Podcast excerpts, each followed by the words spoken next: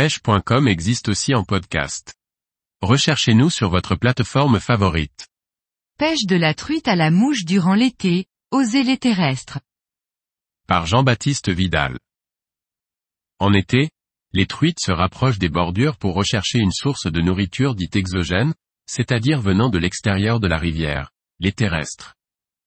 Une pêche très active et explosive avec des imitations de criquets et de scarabées qui ravira tous les pêcheurs. Les terrestres viennent de toutes parts et se retrouvent dans l'eau souvent balayés par le vent. Il faut prioritairement rechercher des rivières de petite à moyenne taille, plutôt boisées ou bordées par des prairies, non traitées. Nous avons la chance de posséder de nombreuses rivières de ce genre en France comme par exemple en Bretagne, dans le Massif central, mais aussi dans les Alpes ou les Pyrénées. Les secteurs lents ou petits courants sous les frondaisons ou en bordure de prairies et pâturages seront donc à privilégier, car c'est là que ces insectes se retrouveront dans l'eau. Les truites les attendent impatiemment, car ils leur apportent une bonne source de protéines.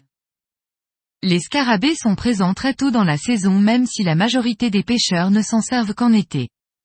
Il en existe un grand nombre et ils ne sont pas tous noirs. Certains sont plutôt vert électrique, bleu irisé, d'autres rouges ou orangés, marron. Nous avons l'embarras du choix. Il faut donc observer ce qui se trouve dans les branchages et sur les berges. Les sauterelles et criquets par contre sont plus couramment consommés par les poissons à partir de fin juillet jusqu'à début septembre. Les truites sont postées donc dans les bordures dans l'attente d'une chute accidentelle. Mais il ne faut pas non plus négliger les retombées de fourmis qui sont parfois importantes lors des lourdes journées estivales. Il faut absolument en avoir dans ces boîtes, au cas où, car lorsqu'elles retombent, les truites en sont folles. La pêche consiste à prospecter rapidement et à faire claquer ses mouches près des berges, le long des obstacles de bordure, mais en pleine eau cela fonctionne aussi. Il ne sert à rien d'insister, mais plutôt avancer sur les bons postes et tous les secteurs propices, notamment les plats, ou petits courants. La lecture de l'eau est assez simple. Il faut pêcher un peu partout, mais bien sûr, ce sont les petites veines de bordure, les plages de sable, les sous-berges qui sont souvent payantes.